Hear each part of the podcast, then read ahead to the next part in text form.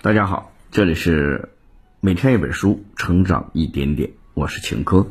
今天我们要分享的这本书叫《无价》，商家是如何让消费者心甘情愿的多付钱的？消费者怎样才能识破商家的套路？通过这本书，商家将了解如何让消费者心甘情愿的付钱，消费者将知道如何识破商家的定价陷阱。更理性的消费。本书的作者威廉·庞德斯通，美国超级畅销书的作家，迄今已经出版了十四部畅销作品。他还长期为《纽约时报》《经济学人》等知名报刊以及美国一些电视台撰稿。下面我们就来通过将近十分钟左右的时间，一起分享一下这本书的精髓部分。大家应该对交易的过程不陌生。我们理解的交易过程，无非是商家根据产品的成本制定价格，要么走薄利多销的路线，要么走高端路线。总之，要保证消费者买账的同时，还能保证尽可能高的利润。所以在商家和消费者的博弈下，这个产品的价格是比较公平的。但真的是这样吗？今天要介绍的《无价》这本书，就通过五十七个心理学实验，为我们揭示了产品定价的机制。它告诉我们，所谓公平的价格，可不是成本加上利润这么简单，它的本质是精心设计的心理游戏。这本书的作者威廉·庞德斯通是个超级畅销书作家，出版过《知识大迁移》。谁是谷歌想要的人才等十四部作品，题材各异，本本畅销，还两次获得了普利策奖提名。接下来，我们就来说说本书的核心内容。我将分从两个部分来为大家讲解。第一个部分是商家是如何诱骗消费者下单的；第二个部分是消费者如何识破商家的套路。我们先来看看第一个部分的内容：商家是如何诱骗消费者下单的。其实，在十九世纪的时候就已经有了零售业。那时候，商家用的定价策略还是比较原始的。为了推广产品，销售人员会展示产品的方方面面，比如产品的质量很好，价格比其他竞争。品更便宜，或者最近折扣不错等等，在这样的销售模式中，定价最终的目的是让消费者觉得自己花小钱就买到了优质的服务，非常的划算。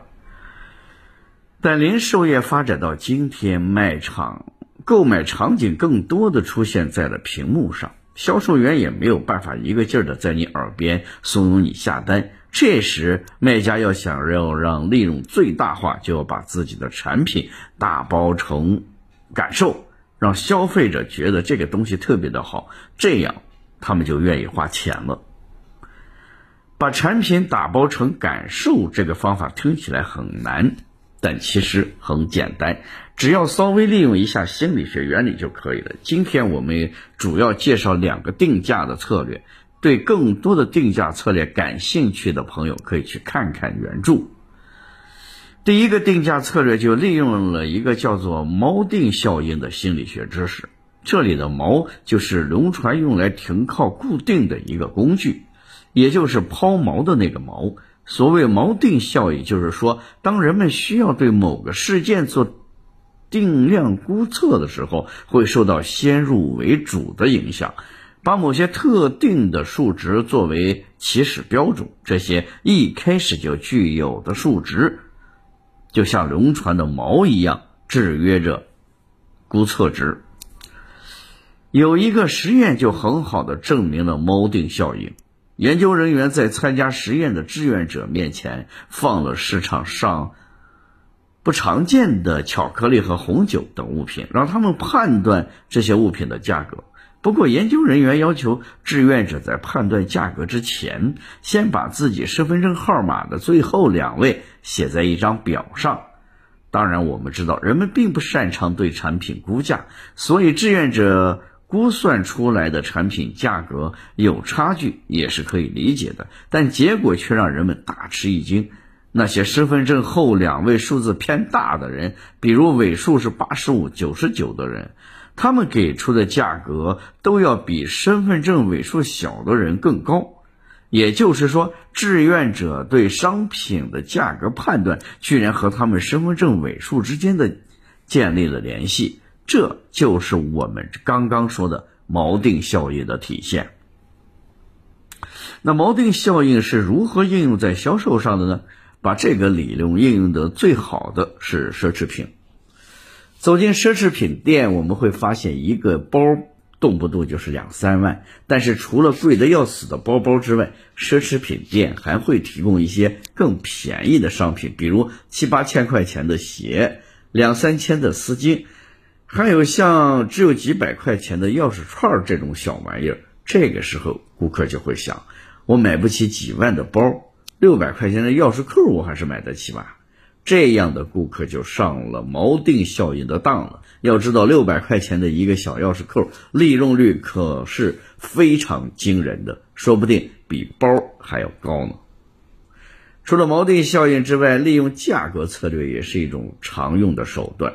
这会让消费者感觉自己占了大便宜。比如，我们在快餐店看到了一个汉堡是十六块钱，一包薯条是七块，一杯可乐七块，算下来一顿饭三十块，好像有点贵。正当我们要去别的餐厅看的时候，忽然看到一册广告，上面写着“工作日午餐特惠，汉堡加薯条再加可乐，只需要十五块”。这个时候，我们会觉得这个套餐也太划算了吧，买它。所以你看，只要价格策略设置得当，就能让消费者快速的下单购买。接下来我们看本书的第二个内容：消费者如何识破商家的套路。我们刚刚说了两种商家惯用的定价策略，那么消费者该如何破解呢？像锚定效应就是商家最爱用的方法。我们要想破解它，就必须学会利用理性的力量来削弱锚定效应带来的影响。对此，心理学家也做了一个实验。心理学家让两组专业的二手车评估员对同一辆汽车估价。不过，车主告诉第一组估价员，他认为这个车值五万元，而告诉第二组的估价员，他认为这个车值三万元。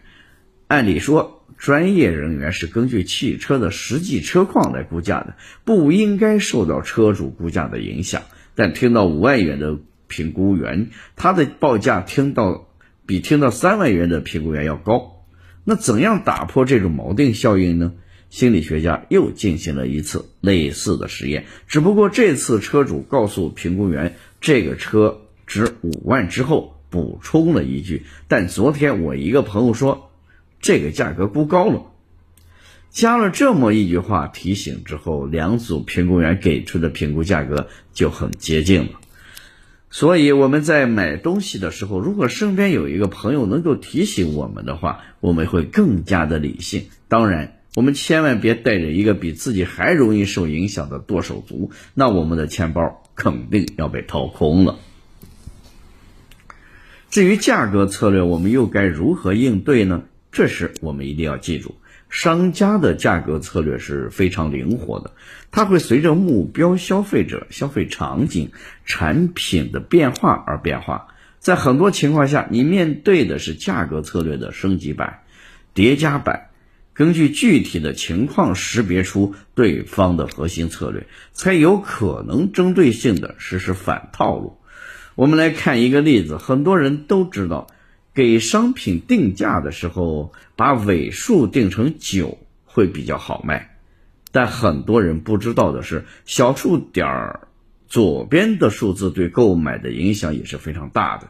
只有当左边的数字变化的时候，把九当做尾数的策略才会有效果。比如，从三点八元变成三点七九，并不会让人觉得变动有很大，但如果从三点零零元变成二点九九，同样只降了一分钱，但左边的数字从三就变成了二，这就让消费者对价格产生了完全不同的认知。